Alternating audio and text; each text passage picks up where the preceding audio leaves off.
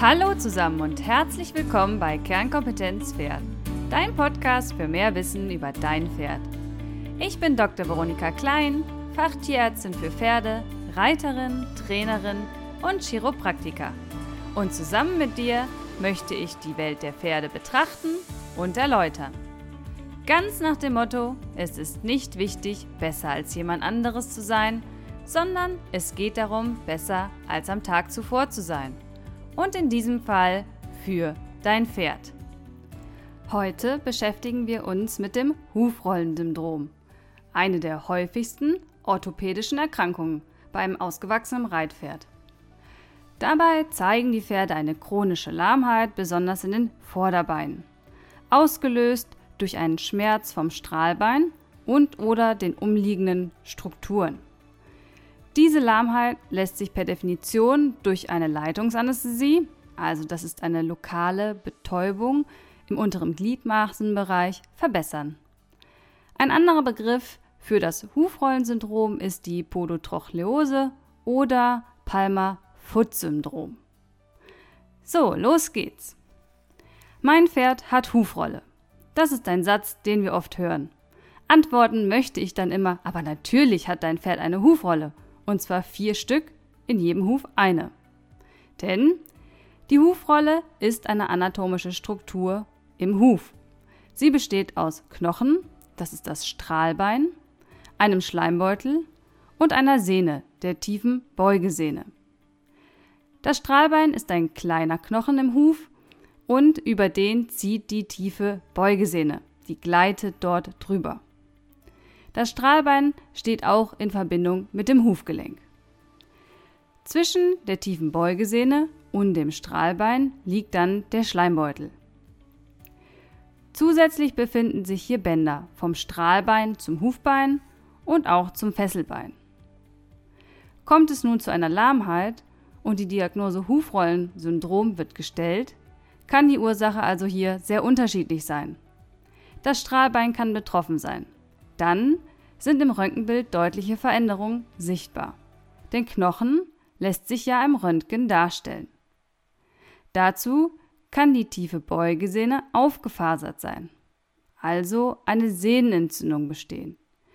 Diese wiederum kann nicht im Röntgen gesehen werden, da es sich ja um ein Weichteilgewebe handelt.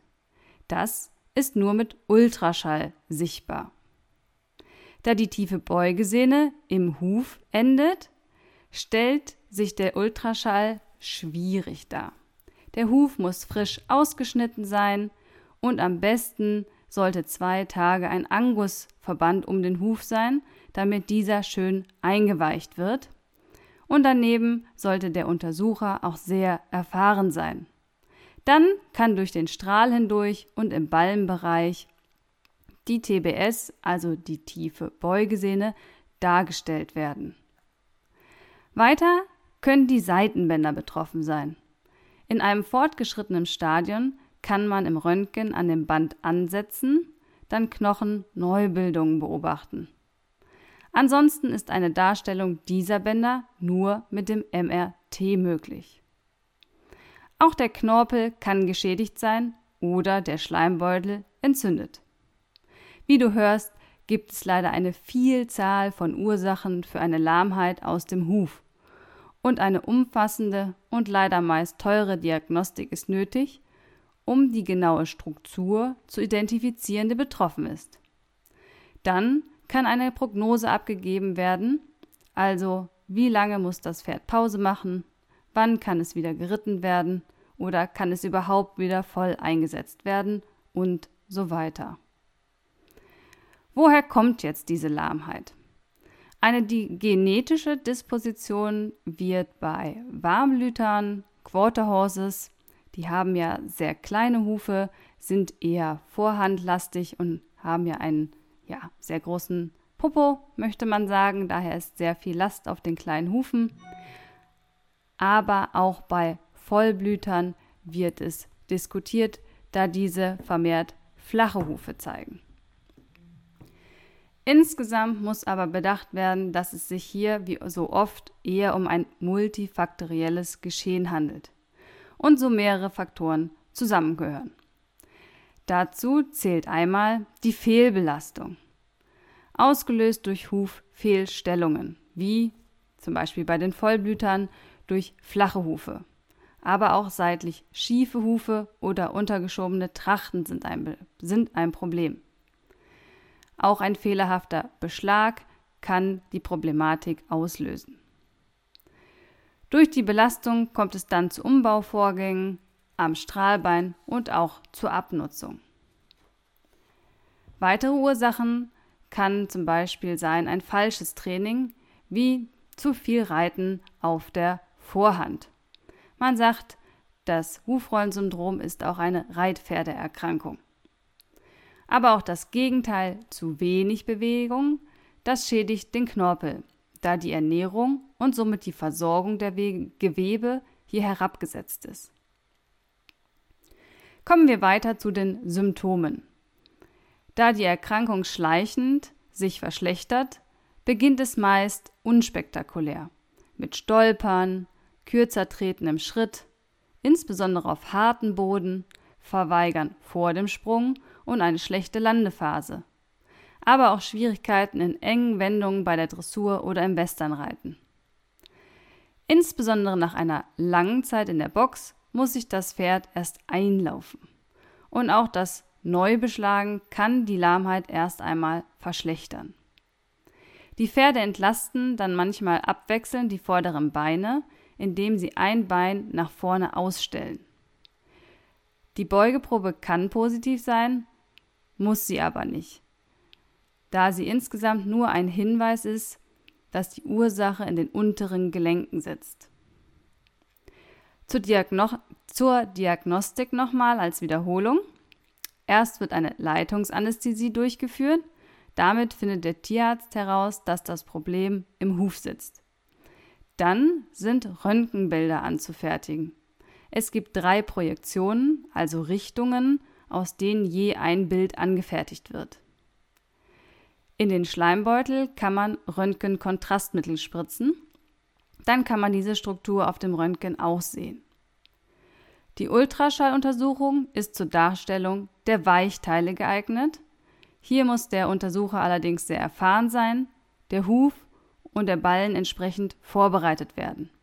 Scheren und einweichen und dann sind in der Regel mittelgradige oder hochgradige Veränderungen zu sehen durch den Ultraschall. Kleine geringgradige Veränderungen sind schwierig bis gar nicht zu diagnostizieren mit dem Ultraschall. Und zuletzt kann ein MRT angefertigt werden. Hier handelt es sich um eine sehr sichere, bildgebende Diagnostik, die allerdings auch sehr teuer ist und nur in großen Kliniken durchgeführt wird.